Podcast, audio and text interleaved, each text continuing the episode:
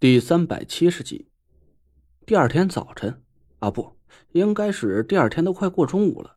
我和田慧文才睡眼惺忪的从被窝里爬起来，我全身就像是一根煮烂了的面条似的，又酸又软，从头发丝到脚后跟啊，都透着一股疲累。连续三个月的高度精神紧张，拼尽全身法力解开了五魁的天命诅咒，再加上昨晚我和田慧文整整一夜都，哎，你们懂的。起床之后，我才发现我们俩的手机都忘了关了，但手机上却一个未接来电都没显示。看来大家都还是很识趣的嘛。我满意的点了点头。洗漱之后，我们先去了趟田天祥的别墅。田天祥早就从派出所出来了，看来唐果儿的劫持对他的惊吓不算太大，他的脸色看起来还挺不错的。田天祥和马兰不知道我和田慧文到底经历了什么，他俩倒是没怎么多问。我却有点不好意思起来。爸妈，这次拍卖会上我这花的钱有点太多了，还得麻烦二位给我托个底儿啊，跟几位朋友借的钱担保一下，我赚了钱马上就还给他们。啊，你还借钱了？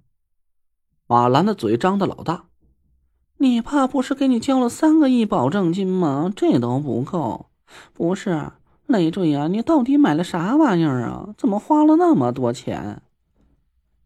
我苦笑着支吾了几声。其实我他妈都不知道我买了什么呀！我连红桃龟在内的三件土桃我都送给纳若兰了，唯一一件拿到手上的空谷幽兰，也在我给夏天解开天命诅咒的同时，变成了一堆碎石头。要是说我花了五个多亿却什么也没拿到手，我只怕马兰会把我活活给撕成碎片田天祥瞪了马兰一眼，对我挥了挥手说：“没事啊，累赘，爸现在是彻底想开了。只要咱一家齐齐整整的，钱怎么可能挣不来是吧？没事你一会儿啊，把你那几个借过钱的朋友信息都给我，爸把钱给你还了。别别，爸，这可不是小钱啊，我不能要你的。”我赶紧推辞，田天祥却拉下了脸：“你还是不是我儿子？”你还认不认我这个爸了？那这么的，这钱算是爸借给你的，你不会是宁可去欠别人的钱，也不欠我的吧？哎呀，不是那个意思，爸。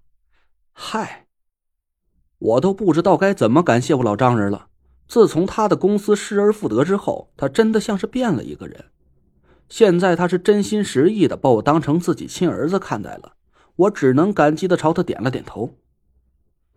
天天祥和马兰留在我们家里吃饭，我想了一下呀，现在时间还早，就答应晚饭的时候回来陪他喝两盅，然后和田慧文开着车出了门。我没预先打电话，径直把车子开到了琉璃厂，和田慧文一起来到了博古轩。博古轩今天的生意出奇的火爆，隔着老远我就看见门口是人进人出的，小军满脸堆笑的站在门口，对进出的人挨个打招呼。哎呦！海老爷子，明儿今个得空来我们这儿转转了。您老这身子骨，嘿，我看着都眼红。得嘞，您里面请。小青啊，快泡茶。嘿呦，白老板呢？您这是把咱家镇店之宝给请走了？这是？这要不说您眼睛毒，我前儿个还明明特意把这宝贝给藏在货架子后面去了。您到底是怎么给挖分出来的？得了，今儿个这镇店之宝啊，是归您了。我就祝您长命百岁，家宅安康。我一边听着，差点没忍住笑出声来。镇店之宝，这果然不愧是蒋亮亲手带出来的小奸商，这套说辞啊，都学的是十足十的像。来了，您二位，嘿呦，是东家呀！小军这才认出我和田慧文来，我笑着拍了拍他的肩膀：“哟，辛苦了，这几天买卖怎么样？”嘿呦，说起这买卖呀，您自己瞧吧。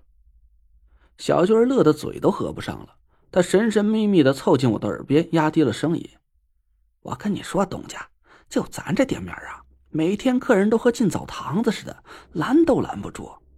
这还得亏您上次淘换了那批古董，咱这两个店儿啊，这段时间才撑了下来。不然呢，我都琢磨着要不要进点裤头啊、袜子放这卖了。”这么大店面不能浪费了，不是？小军摆出一副很凡尔赛的嘴脸，那模样啊，我看着都想揍他。东家，咱店里货又撑不住几天了。就照现在这个卖法，我估计顶多就半拉月，咱又得卖裤头袜子喽。我笑了笑，小军也没吹牛。就我和田慧文来这短短的几分钟，店里最少进进出出几十个人。就算只有一两个人买东西吧，我从胡磊那里进的三百来件古董也撑不了多久了。行，我知道了。这几天我算是空下来了，我再想想办法淘点货去，绝对不能让你真去卖裤衩子呀。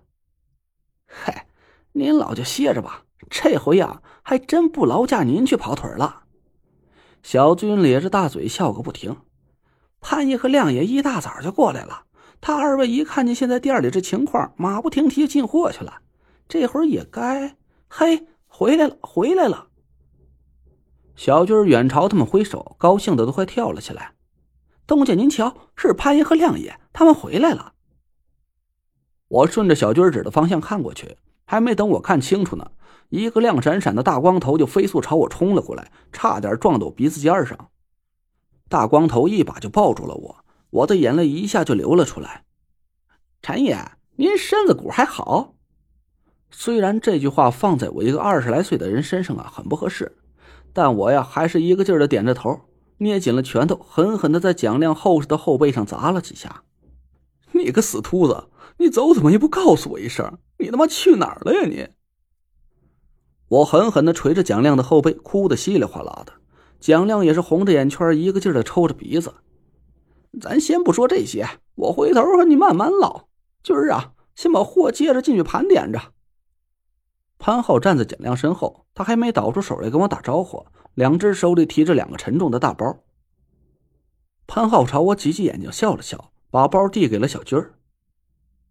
得嘞，我这就盘货去。我说潘爷、亮爷。今儿个咱店里客人忒多，人手不太够，还得偏劳您二位帮帮忙。没空，没空。蒋亮摆摆手说：“今儿个您辛苦点带着几个猴崽子，好好把客人招待好了。这都到了饭点了，正好东家自己送上门来，你说我能轻饶了他吗？”我们几个人被他逗得哄堂大笑起来。小军把货品拿到店里去，我一手一个搂着蒋亮和潘浩说。咱可是好些日子没在一起吃饭了，我今儿个非得看你表演一下，连吃三个大肘子不可。吃不下去，我可不结账啊！进了包间，我们几个人做好点了菜，跑堂的退出房间，给我们关上了房门。耗子，你小子！我刚要问问潘浩有没有和我师傅见过面，突然他一把推开椅子，跑到我的面前，咕咚一下就跪在了我的面前。